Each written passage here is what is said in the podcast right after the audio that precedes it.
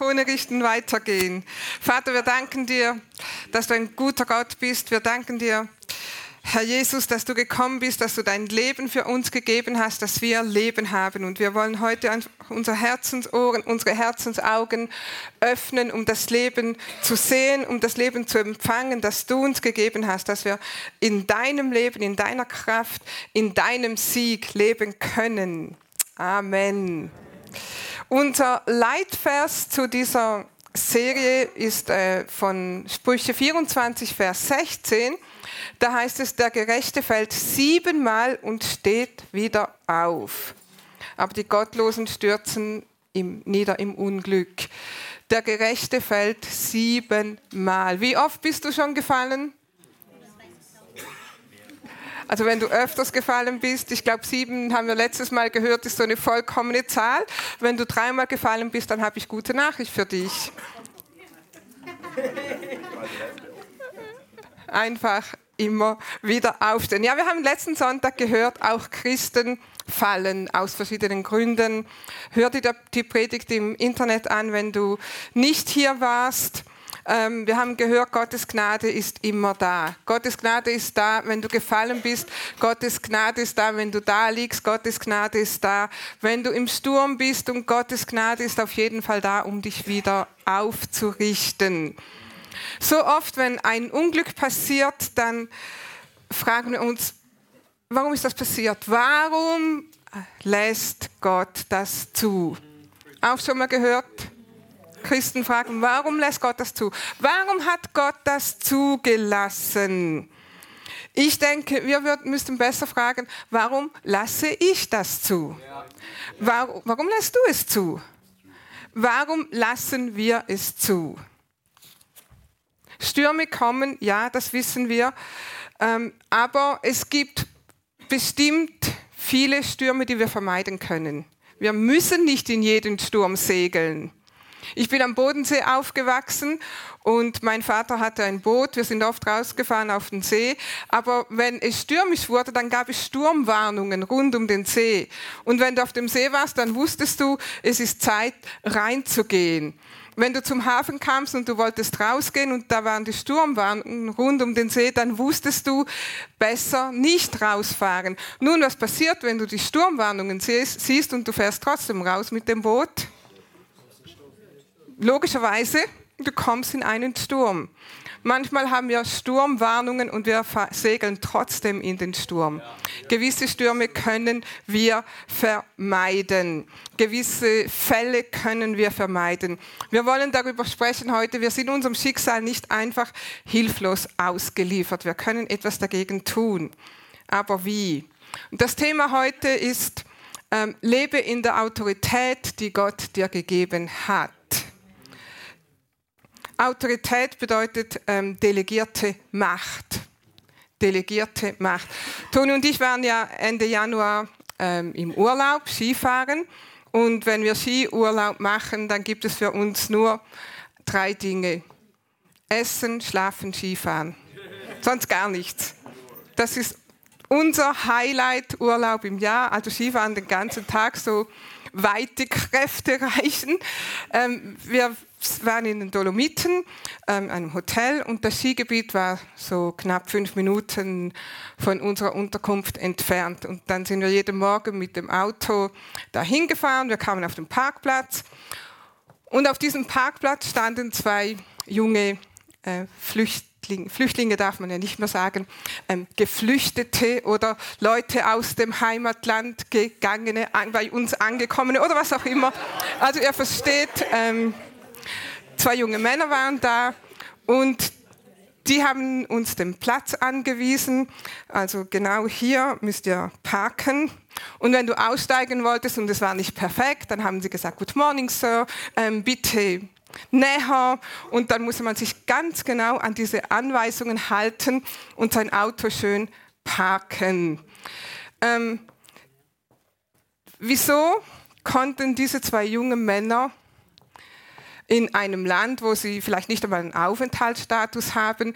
Ich glaube nicht, dass der Parkplatz ihnen gehörte. Ähm, weiß nicht, ob sie einen Pass hatten. Ähm, aus dem fernen Ausland. Ich weiß nicht, ob sie Deutsch sprachen. Sie haben Englisch mit uns gesprochen. Warum haben diese zwei jungen Männer Macht über jeden Porsche-Fahrer, Audi-Fahrer, Toyota-Fahrer, VW-Fahrer, Geschäftsmann, Arzt, Millionär, einfacher Arbeiter. Warum haben die so viel Macht? Warum können die denen befehlen, wie sie ihr Auto hinzustellen haben? Ganz einfach. Kleines Bild. Sie hatten so ein Ding in ihrer Hand. Und mit dieser Kelle, oder wie nennt man das? Kelle. mit dieser Kelle hatten sie die Macht und Autorität auf diesem Parkplatz zu sagen, was hier zu laufen hat oder wie es, du dein Auto hinzustellen hast. Also was will ich damit sagen? Diese zwei jungen Männer hatten Autorität. Und deshalb hatten sie die Befugnis, die Befehlsgewalt, uns zu zeigen, wie wir unser Auto zu parken haben. Es ging nicht um ihre Person, wir wissen nicht einmal, wie die heißen, aber es geht um die delegierte Macht, die Autorität, die sie hatte. Wir wollen heute darüber sprechen, wer soll auf Erden regieren. Und dazu gehen wir wieder an den Anfang, 1. Mose 1, Vers 26. Gott hatte eine gute Idee, Menschen zu machen. Nachdem er die Erde geschaffen hat, wunderbar gemacht hat, sprach Gott, Vers 26, wir wollen Menschen machen, nach unserem Bild, uns ähnlich, die sollen herrschen über die Fische im Meer und über die Vögel des Himmels und über das Vieh auf der ganzen Erde auch über alles, was auf Erden kriecht. Und Gott schuf den Menschen, ihm zum Bilde, zum Bilde Gottes schuf er ihn, männlich und weiblich schuf er sie. Und Gott segnete sie und sprach zu ihnen, seid fruchtbar und mehret euch und füllet die Erde und machet sie euch untertan und herrschet über die Fische im Meer und über die Vögel des Himmels und über alles Lebendige, was auf Erden kriecht. Also wir haben gehört, Gott sagt, wir wollen Menschen machen, die sollen herrschen. Und dann hat Gott den Menschen geschaffen und hat ihnen Auftrag gegeben, herrscht über die Erde. Also Gott sagt mit anderen Worten, Adam und Eva, hier ist eine Erde, ähm, hier sind die Tiere, hier sind die Pflanzen und ihr habt jetzt die Verantwortung. Ihr habt die Verantwortung über diese ganze Erde. Und da ihr das nicht alleine schafft oder zu zweit schafft, vermehrt euch mal ganz schön, damit auch die ganze Erde bevölkert ist, damit ihr auf der ganzen Erde herrschen und regieren könnt. Also da war ein klarer Auftrag, ein klarer Plan. Wir wissen, wie die Geschichte weiterging. Da war nämlich noch jemand auf dieser Erde, dem gefiel das gar nicht. Ähm, es heißt, die Schlange war listig, also wir wissen, das war der Teufel, der dann zu Eva gekommen ist und gesagt, ja, glaubst du wirklich, dass Gott gesagt hat, ihr dürft nicht essen von diesem Baum? Und was passiert denn, wenn ihr wirklich esst? Nein, ihr werdet doch nicht sterben. Ihr werdet nur auch so klug sein wie Gott. Wollt ihr das nicht?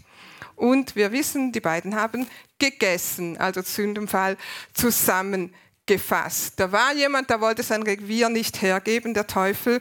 Und Adam und Eva haben, kann jetzt nicht sagen, den sauren Apfel gebissen, vielleicht einen süßen, wenn es überhaupt ein Apfel war. Sie haben von der verbotenen Frucht gegessen. Sie haben ihre Herrschaft verspielt und jemand anders regiert nun. Nun, Gott hat gesagt, ihr müsst trotzdem den Boden bearbeiten und euch vermehren. Das ändert sich nicht, der Auftrag verändert sich nicht, aber es wird viel, viel, viel schwieriger werden. Ihr werdet viel Leid erfahren und viel Schmerz erfahren mit eurem selbstgewählten Herrscher. Also der Mensch war betrogen, er hatte die Herrschaft, die Gott ihm gegeben hat, dem Feind, dem Teufel übergeben und der wurde nun legaler Herrscher auf dieser Erde. Wenn ich sage legaler Herrscher, nein, der Akt war nicht legal, aber die Konsequenzen waren trotzdem da. Also das war Lug und Trug, aber ähm, das war Gottes Gesetz. Adam hat das aus freien Stücken dem Teufel übergeben. Und wir wissen, Adam und Eva, die konnten jetzt nicht mehr vor Gott bestehen. Sie hatten keine Gemeinschaft mehr, sie versteckten sich, weil sie nicht mehr vor Gottes Angesicht kommen konnten. Der Teufel wurde der Gott dieser Welt. Der Teufel hat und hatte Macht über die Geschicke der Nationen und Geschicke der Erde. Und schau mal unsere Erde an, es ist offensichtlich.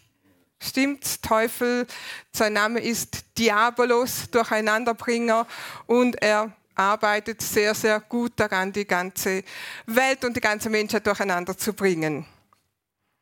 Aber Gott sagt, es wird einen Ausweg geben. In 1. Mose 3, Vers 15 sagt Gott, ich stelle Feindschaft zwischen dich und die Frau, deinen Nachwuchs und ihrem. Er wird dir den Kopf zertreten und du wirst ihm die Ferse zerbeißen. Also Gott spricht hier zum Teufel und sagt, ein Nachkomme Eva wird dich besiegen. Du wirst ihn zwar auch verwunden, ja, Jesus wurde verwundet am Kreuz, seine Füße wurden durchbohrt, aber du, Teufel, wirst dabei die Herrschaft verlieren. Jesus hat den Teufel besiegt am Kreuz von Golgatha ein für allemal. Jesus hat die Herrschaft zurückgekauft und hat dafür mit seinem Leben bezahlt. Das geschah vor 2000 Jahren. Und was hat sich auf dieser Erde verändert? Die Welt ist immer noch ein chaotischer Ort. Stimmt's? Der Teufel hat immer noch Macht, aber nicht mehr uneingeschränkt. Nicht über alle Menschen. Der Teufel hat Macht über die Ungläubigen, auch in einem gewissen Maß. Und der Teufel hat Macht über die Gläubigen,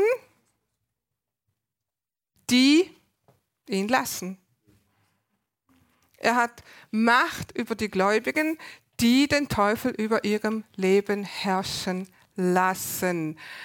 Nun, du hast die Wahl, zu herrschen oder dich beherrschen zu lassen. Was wählst du? Als Jesus am Kreuz starb, machte er damit der Herrschaft des Teufels ein Ende. In Römer 5, Vers 18 lesen wir, also wie der Sündenfall des einen, also wie die Sünde von Adam oder Sünde von Adam und Eva oder des ersten Menschen zur Verurteilung alle Menschen führte. Durch Adam und Eva waren wir alle der Sünde unterworfen. So führt auch das gerechte Tun des einen, also das Tun von Jesus, alle Menschen zur lebenbringenden Rechtfertigung. Das gerechte Tun, das, was Jesus getan hat, bringt für uns Rechtfertigung, die uns Leben gibt.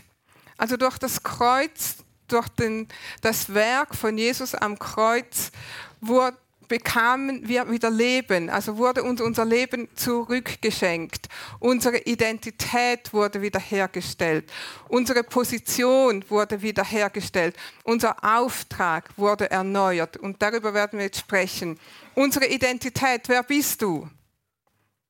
Wer sind wir? Adam und Eva waren vollkommen gerecht vor Gott. Sie waren vollkommen rein und vollkommen heilig vor dem Sündenfall. Und das hat Jesus wiederhergestellt für die ganze Menschheit, die ihn annehmen natürlich. Wer sind wir heute in Christus? Wir haben das heute Morgen schon gehört während des Lobpreises. Wir sind Söhne und Töchter Gottes. Sag mal mit mir, ich bin ein Sohn oder ich bin eine Tochter Gottes. Amen. Das ist Römer 8, 14. Dann Römer 8, 17, wir haben es auch gehört. Wir sind Teilhaber göttlicher Natur. Ähm, Entschuldigung, Erben Gottes und Miterben in Christus. Römer 8, 17. Wir haben eine Erbschaft gemacht. Das, was Christus ererbt hat oder was Jesus Christus gehört, das gehört auch uns. Das bist du, das bin ich, das sind wir. Söhne und Töchter Gottes. Erben. Ähm, in 2. Petrus heißt es, wir sind Teilhaber göttlicher Natur. Also wir haben die Natur Gottes in uns. Ein Teilhaber heißt, du hast Anteil daran. Das sind wir, das ist unsere neue Identität. Menschen, die Jesus Christus gehören, sagt die Bibel, wir sind die Gerechtigkeit Gottes in Christus. Wenn du dich fragst, wer bin ich? Oder wenn dir eine Stimme sagt, wer bist du schon? Auch schon mal gehört so eine Stimme. Du wolltest Gott um etwas bitten, du hattest eine Not, du hattest ein Anliegen und du wolltest zu Gott kommen und dann hörst du so eine Stimme, du, wer bist du schon? Und dann fällt dir alles ein, warum du jetzt nicht würdig bist, zu Gott zu kommen, warum du es nicht verdienst, dieses Gebet beantwortet zu kriegen. Auch schon erlebt? Dann nimm diese Bibelverse. Ich bin die Gerechtigkeit Gottes in Christus. 2. Korinther 5, 21. Gott hat den, der ohne Sünde war, für uns zur Sünde gemacht, damit wir durch ihn zu der Gerechtigkeit kommen, mit der wir vor Gott bestehen können. Du kannst vor Gott bestehen. Ich kann vor Gott bestehen. Dann sag das, sprich das aus über deinem Leben. Ich kann vor Gott bestehen. Und du wirst sogleich auch wieder eine Stimme hören, die sagt, du ja, ich, weil Jesus mir seine Gerechtigkeit gegeben hat, weil Jesus mir seine Identität gegeben hat. Durch dich weiß ich, wer ich bin. Haben wir heute Morgen gesungen. Wer bist du in Christus? Wenn du weißt, wer du bist, dann bringt dich nicht so schnell etwas zu Fall. Dann kannst du bestehen. Ihr wisst unser Thema hinfallen, aufstehen, Manchmal müssen wir nicht hinfallen. Manchmal können wir stehen bleiben, wie ein Fels in der Brandung, weil wir in Christus stehen. Dann können wir vor Gott bestehen, dann können wir vor Menschen bestehen, dann können wir vor dem Teufel bestehen. Vor Gott bestehen, was bedeutet das? Was ich gerade erklärt habe. In Römer 8, Vers 33 bis 34 heißt es, wer wird es wagen, diese Auserwählten Gottes anzuklagen? Der Teufel, sagt die Bibel, ist der Verkläger der Brüder und Schwester, Schwestern. Er versucht ständig uns anzuklagen. Es heißt hier, Gott selbst erklärt sie ja für gerecht. Gott selbst hat gesagt, du bist gerecht. Gott selbst hat dich als gerecht erklärt. Wer kann sie verurteilen? Jesus Christus ist doch für sie gestorben, ja noch mehr. Er ist auferweckt und sitzt an Gottes rechter Seite und tritt dort für dich ein. Bist du schon mal für jemanden eingetreten? Du hast dich für jemanden eingesetzt und gesagt, ich weiß, der war es nicht oder ich weiß, das hat sie nicht so gemeint. Ich kenne diese Person und ich weiß, dass sie im Recht ist. Jesus tritt für dich ein und er sagt, ich kenne dich oder ich kenne Toni, Thomas, Susanne, ich weiß, dass sie gerecht ist. Nein, nicht aufgrund von dem, was sie getan oder nicht getan haben, sondern aufgrund von dem, was ich getan habe, sagt Jesus. Gott verklagt dich nicht, er verurteilt dich nicht. Und er ist nicht darauf aus, dich zu bestrafen. Er will dir helfen. Und in Christus hat er dir schon geholfen. Wenn Gott dich nicht anklagt, wer soll es wagen? Haben wir gerade gelesen. Wer soll es wagen, dich anzuklagen? So viele Menschen leben mit Schuldgefühlen. Sie denken, Gott ist böse auf mich, weil ich versagt habe. Auch das haben wir heute Morgen schon gehört. Gott ist nicht böse auf dich. Es heißt hier, Jesus tritt doch für dich ein. Er ist für dich gestorben, er tritt doch für dich ein. Christus ist gekommen, um dich zu erlösen, um dir zu vergeben. Schuldgefühle kommen nicht von Gott. Der Heilige Geist wird dir nie Schuldgefühle auferlegen. Er wird dir die Wahrheit zeigen, wenn du gesündigt hast. Ähm, er wird dir zeigen, was richtig ist. Er wird dich überführen, aber er ist nie der, der dir Schuldgefühle auflegt. Er ist nie der, der dich verdammt. Die Bibel sagt, es gibt keine Verdammnis in Christus Jesus. Deshalb leg die Verdammnis ab. Lass jedes Gefühl und jeden Gedanken von Schuld hinter dir. Die Bibel sagt, komm mit Zuversicht vor den Thron Gottes, um Barmherzigkeit zu erlangen in Zeit der Not. Wir können zuversichtlich sein, wir können kühn zum Thron Gottes kommen. Nicht in deinem Namen, in Jesu Namen. Und hier findest du Barmherzigkeit, Hilfe. Hier findest du deine Antwort am Tag der Not, sagt die Bibel. Also wir können vor Gott bestehen, aber wir können auch vor anderen Menschen bestehen. Du bist Gottes Plan, Gottes Meisterwerk, sagt die Bibel. Du bist sein Geschöpf, du bist sein Kind. Durch dich weiß ich, wer ich bin. Ich bin Gottes Kind. Deshalb hat niemand das Recht, Gottes Kind klein zu machen. Ihr Eltern, wenn jemand kommt, zu dir kommen würde und sagen würde, also dein Sohn, das ist doch ein totaler Lump, Versager, ähm, was würdest du sagen? Also dein Kind ist total missraten. Findest du nicht auch? Was würdest du sagen? Wie bitte? Weg von hier, ich will das gar nicht hören. Ich kenne mein Kind und du würdest für dein Kind einstehen, auch wenn du hunderttausend Fehler an ihm siehst, auch wenn du wüsstest, dass gewisse Dinge überhaupt nicht richtig laufen, aber du würdest für dein Kind einstehen. Stimmt's? Du würdest es nicht zulassen, dass irgendjemand anders irgendetwas Negatives oder Böses über dein Kind sagt. Stimmt? Umso mehr Gott. Denkst du, Gott lässt es zu, dass andere Menschen dich verurteilen? Wenn Gott das nicht zulässt, dann lass es doch einfach auch nicht zu. Amen. Niemand hat das Recht, dich klein zu machen. Niemand hat das Recht, dich zu erniedrigen. Niemand hat das Recht, dich zu beherrschen. Niemand hat das Recht, dich zu manipulieren und auszunutzen. Niemand hat das Recht, dir zu sagen, du bist nichts wert und du kannst nichts.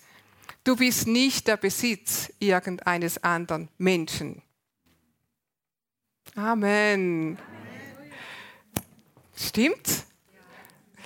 Jesus hat sein Leben für dich gegeben. Jesus, nicht andere Menschen. Lass die Menschenfurcht hinter dir. Leg sie ab und fange an, so zu leben, das Leben zu leben, das Gott für dich geplant hat. Sei kühn und lebe in deiner neuen Identität. Amen. Amen. Wir können auch vor dem Teufel bestehen. Es gibt keine Verdammnis in Christus Jesus, haben wir gehört. Du bist Gottes Kind und du bist Erbe seiner Verheißung, aller seiner Verheißungen. Lass sie dir nicht rauben. Johannes 10, 10, weil das Leben mehr ist. Wir glauben, Jesus ist gekommen, dass wir Leben haben im Überfluss. Aber der andere Teil dieses Verses heißt, der Teufel kommt nur, um zu rauben, um zu zerstören, um umzubringen. Lass dich nicht berauben. Eine andere Bibelstelle sagt, der Teufel geht umher wie ein brüllender Löwe und sucht, wen er verschlingen kann. Wenn hier ein brüllender Löwe umhergehen äh, oder wüten würde, was würdest du tun? Hier bin ich, hungrig, hier bin ich. Nein, du würdest dich verstecken, du würdest dich retten, du würdest irgendwo fliehen. Der, der Feind muss suchen. Sei du nicht das Opfer, das einfach bereit ist, sagen, Teufel, hier bin ich. Du kannst mich zerstören, umbringen, mach mit mir, was du willst. Nein, lass dir nicht rauben, was Jesus für dich erkauft hat. Jesus sagt in Johannes 14, Vers 13, und was ihr auch in meinem Namen bitten werdet, will ich tun, auf dass der Vater verherrlicht werde in dem Sohne. Also Jesus sagt hier, in meinem Namen bittet. Und dieses Wort bitten hier, das hat die Bedeutung von fordern, von einfordern. Wir sollen unsere Rechte einfordern. Nicht von Gott, er will sie uns ja schon geben, sondern vom Feind, der sie uns geraubt hat. Der Feind, der sie uns vorenthalten will. Und Jesus sagt, wenn du kommst in meinem Namen und du sagst, das ist mein Recht, dann werde ich es für dich tun. Deshalb sprich das Wort, sag, Heilung gehört mir. Gesundheit gehört mir, Versorgung gehört mir, Schutz gehört mir, der Friede Gottes, das gehört mir. Es gehört uns, weil jemand dafür bezahlt hat. Nimm es in Anspruch. Steh auf in deinem Recht. Lass dich nicht berauben. Lebe im Sieg und nicht in der Niederlage. Amen. Was Jesus auch wiederhergestellt hat, ist unsere Position. In Christus zählt nicht nur, wer du bist, sondern wo du bist. Wo bist du? Wie oft sagst du, ja, wie geht es dir? Äh, ja, unter den Umständen. Wo bist du? Unter den Umständen? Unter der Knute? Unter dem Teppich? Ganz unten durch? Oder ganz woanders?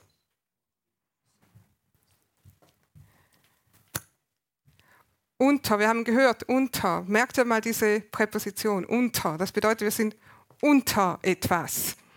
Wo ist Jesus? Epheser 1, Vers 20 und 21. Und ich lese nur von diesem Vers an, die er, also Gott, an dem Messias wirken ließ, als er ihn von den Toten auferweckte und in den himmlischen Welten an seine rechte Seite setzte. Also Gott hat seine Kraft eingesetzt und hat den Messias Jesus Christus in den himmlischen Welten zur Rechten Gottes gesetzt. Dort thront er jetzt hoch, wie heißt hier die Präposition? Hoch über hoch über allen Gewalten, allen Mächten und Autoritäten, über allem, was Rang und Namen in dieser und auch in der zukünftigen Welt hat. Wo ist Jesus? Jesus ist hoch über über allen Gewalten, über allen Mächten, über allen Autoritäten, über alles, was Rang und Namen hat, jetzt in dieser und auch in der zukünftigen Welt. Nichts hat Macht über Jesus. Okay, das ist Jesus. Aber wo sind wir? Wir sprechen ja darüber, dass Jesus auch unsere Position wiederhergestellt hat. Ja, einfach weiterlesen im Epheserbrief. Epheser 2, 4 bis 6. Aber Gott ist reich an Erbarmen und hat uns seine ganz große Liebe geschenkt, die und uns mit dem Messias lebendig gemacht. Wir wurden mit Jesus lebendig gemacht. Ja, auch uns und hier muss er nochmal betonen, dass du auch gemeint bist und ich auch gemeint bin, nämlich uns, wir Menschen, die aufgrund ihrer Verfehlungen für ihn tot waren. Das betont er absichtlich nochmal, damit wir wissen, wir sind hier auch gemeint, auch uns. Bedenkt, aus reiner Gnade seid ihr gerettet. Er hat uns mit Jesus Christus auferweckt und uns mit ihm einen Platz in der Himmelswelt gegeben. Was haben wir gesagt? Wo ist Jesus? Er ist über allen Gewalten und Mächten und allem, was Rang und Namen hat. Wenn hier steht mit ihm, mit ihm gemeinsam, was bedeutet das? Er ist da und wir mit ihm.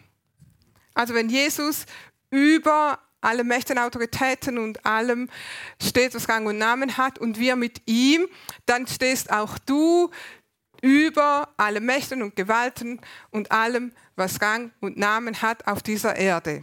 Amen. Weil wir sind, eine andere Übersetzung sagt, er hat uns mit auferweckt und mit versetzt in die himmlischen Regionen in Christus Jesus. Jesus thront und wir mit ihm.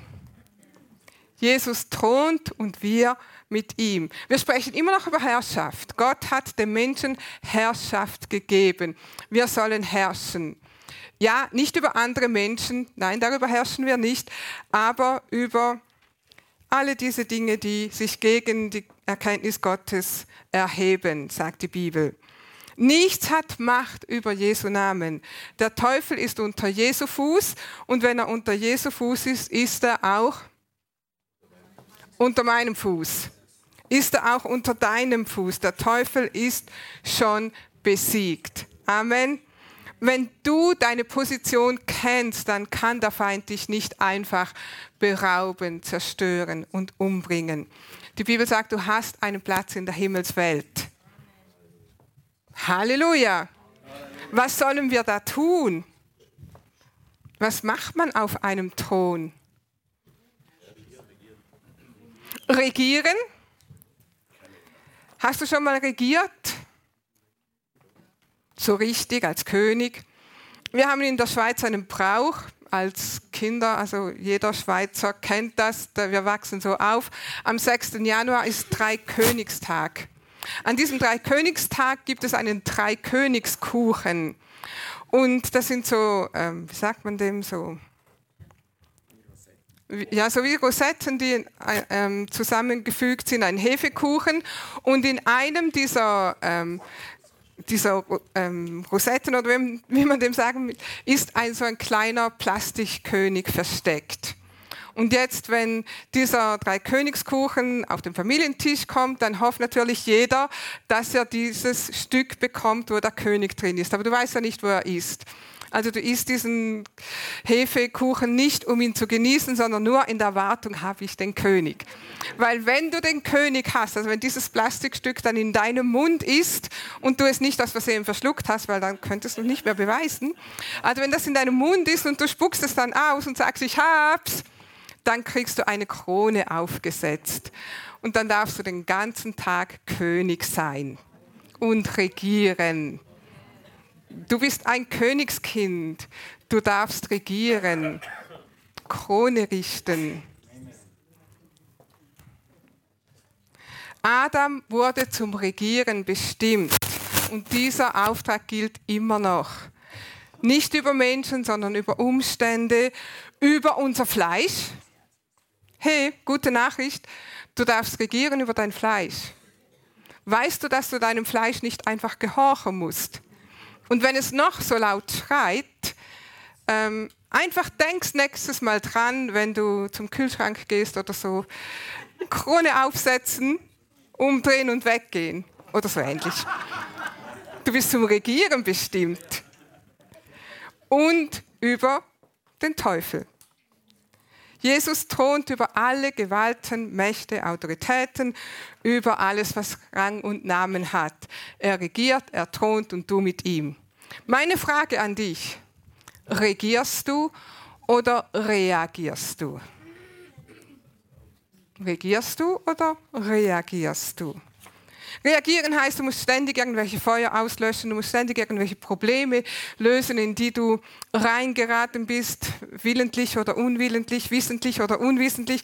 Du musst ständig Dinge reparieren, die kaputt gegangen sind. Du musst ständig hinterherrennen, irgendwelche, weil irgendwelche Probleme da sind, die über dich reingestürzt sind oder wollten über dich reinstürzen. Reagieren, du musst ständig reagieren. Regieren bedeutet die Sache in die Hand nehmen die Kontrolle zu übernehmen, Dinge in die richtigen Bahnen zu lenken, Entscheidungen zu treffen und dazu zu stehen. Entscheidungen zu treffen und dazu zu stehen. Hast du schon mal eine falsche Entscheidung getroffen? Einige von uns schon, ja. Wie ich sehe, du bist nicht daran gestorben. Also was meine ich damit? Gott hilft uns auch, wenn wir falsche Entscheidungen treffen, aber oft lassen wir lieber alles über uns und alle über uns entscheiden, statt dass wir das selber tun, aus lauter Angst, wir haben eine falsche Entscheidung getroffen. Aber wenn wir entscheiden, dann stehen wir. Wenn wir falsch entscheiden, dann fallen wir vielleicht. Kann sein. Aber dann ist Gottes Gnade auch da, um dich wieder aufzurichten. Wenn du gar nicht entscheidest, dann entscheidet jemand oder etwas anderes über dich. Dann regierst du nicht. Deklariere Gottes Wahrheit über dein Leben. Sprich Gottes Wahrheiten aus. Wenn du im Sturm bist, sprich Gottes Wahrheit. Jesus wird mich aus diesem Sturm bringen. Sprich zum Berg. Sprich zu deinen Umständen. Sprich zu deinen Symptomen. Welche Gewalten wollen sich dir in den Weg stellen? Jesus hat sie schon besiegt. Jesus hat alles besiegt, was Rang und Namen hat. Und dann ganz kurz noch unser letzter Punkt. Unser Auftrag wurde wiederhergestellt oder wurde gefestigt. Unser, oder wir können sagen, unser Auftrag wurde mit Autorität versehen. Als Jesus von den Toten auferstand, erschien er seinen Jüngern nochmal und gab ihnen einen klaren Auftrag. Matthäus 28. Und Jesus trat herzu, redete mit ihnen und sprach, mir ist gegeben alle Gewalt im Himmel und auf Erden. Geht hin und mache zu Jüngern alle Völker, indem er sie taufet auf den Namen des Vaters und des Sohnes und des Heiligen Geistes und sie halten lehren alles, was ich euch befohlen habe.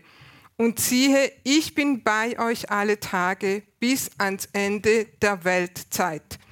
Also Jesus, bevor er zum Himmel aufgehoben wird, spricht er mit seinen Jüngern und sagt, hey ihr Jünger, ihr seht, ich habe den Tod besiegt, Gott hat mich von den Toten auferweckt. Mir ist jetzt jede Gewalt im Himmel und auf Erden gegeben. Und ich gehe jetzt in den Himmel und nehme das mit.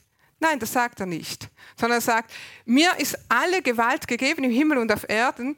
Ich werde jetzt zum Vater gehen, aber diese Autorität lasse ich hier. Die übergebe ich euch. Deshalb, ihr geht jetzt hin. Wenn wir das im Markus lesen, dann wird das noch ein bisschen deutlicher erklärt, was das bedeutet. Markus 16. Hier sagt Jesus, diese Zeichen aber werden die, welche Glauben begleitet. Also er schickt uns, er sagt, geht hin, predigt mein Evangelium allen Menschen dieser Erde und Zeichen werden euch begleiten. In meinem Namen, in Jesu Namen, werden sie Dämonen austreiben, mit neuen Zungen reden, Schlangen aufheben. Und wenn sie etwas Tödliches trinken, wird es ihnen nicht schaden. Kranken werden sie die Hände auflegen und sie werden sich wohl befinden. In meinem Namen sollt ihr hingehen, in meiner Autorität sollt ihr Zeichen und Wunder erleben. Oder Zeichen und Wunder tun in Jesu Namen. Wozu? Um sein Reich zu bauen, um sein Reich auszubreiten, um die Menschen aus den Fängen des Teufels zu befreien um den Menschen. Jesus sagt, ich bin gekommen, euch das angenehme Ja des Herrn zu verkündigen. Ich bin gekommen, um euch zu sagen, ihr müsst nicht mehr arm und krank und ähm, sein und ein Versager sein, sondern ich habe euch Leben gebracht und Leben im Überfluss. Das ist unser Auftrag. Geh hin und handle in Jesu Namen. Geh hin und errette die Menschen in Jesu Namen oder hilf ihnen, diesen Weg zu sehen. Also unser Thema heute, Krone richten. Wenn du weißt, wer du bist, wenn du weißt, wo du bist, wenn du weißt, wozu du hier bist, kann dich nicht so schnell etwas aus der Bahn werfen. Lerne zu regieren statt zu reagieren. Amen. Lass uns aufstehen. Wir haben über den Namen Jesus gesprochen und der Name Jesus, der gehört jedem, der in Gottes Familie ist. Wie kommt man in Gottes Familie? In Gottes Familie kommst du, wenn du mit deinem Herzen glaubst, dass Jesus von den Toten auferstanden ist. In Gottes Familie kommst du, wenn du auch mit deinem Mund Jesus als Herrn bekennst. Die Bibel sagt, alle, die ihn, also alle, die Jesus aufnahmen, denen gab er Macht, Gottes Kinder zu sein. Und ich möchte einfach fragen, ist jemand hier und du hast noch nie diese Entscheidung getroffen? Du hast noch nie, du, du glaubst, dass Jesus von den Toten auferstanden ist, aber du hast noch nie gesagt, Jesus sei mein Herr. Jesus, komm in mein Leben, ich übergebe dir mein Leben, sei mein Herr. Dann hast du jetzt die Gelegenheit, die Chance, das zu tun. Ist jemand hier, du hast diese Entscheidung noch nie getroffen und du möchtest das jetzt tun. Wenn du das bist, dann lass mich das einfach sehen mit deinem Handzeichen. Das Handzeichen bedeutet, ja, ich bin bereit. Ich will heute Jesus mein Leben übergeben. Ich will ihm heute mein Leben geben. Ich will heute in Gottes Familie kommen. Sieht so aus, als ob jeder das schon gemacht hat. Wenn du das noch nicht gemacht hast, noch nie gemacht hast, du kannst auch am Ende des Gottesdienstes auf unser Gebetsteam zukommen und die werden dir das nochmal ganz genau erklären, was das bedeutet. Für uns möchte ich uns einfach alle nochmal ermutigen, fange an zu regieren, lebe im Sieg. Vater, wir danken dir, dass du uns in Jesu Namen Autorität gegeben hast, dass du uns Macht gegeben hast, dass du uns deine Kraft und deine Gnade gegeben hast. Und ich bete jetzt für jeden Einzelnen hier, für jeden Einzelnen von uns, dass du uns gerade diese Woche die Augen öffnest, dass wir sehen, wo wir wirklich sind, wo wir stehen und dass wir in deiner Autorität den Alltagsdingen begegnen können und dass wir so einfach unseren Auftrag ausführen und in deinem Namen regieren und dich verherrlichen, Herr Jesus. Amen. Bleib schnell eine Minute stehen.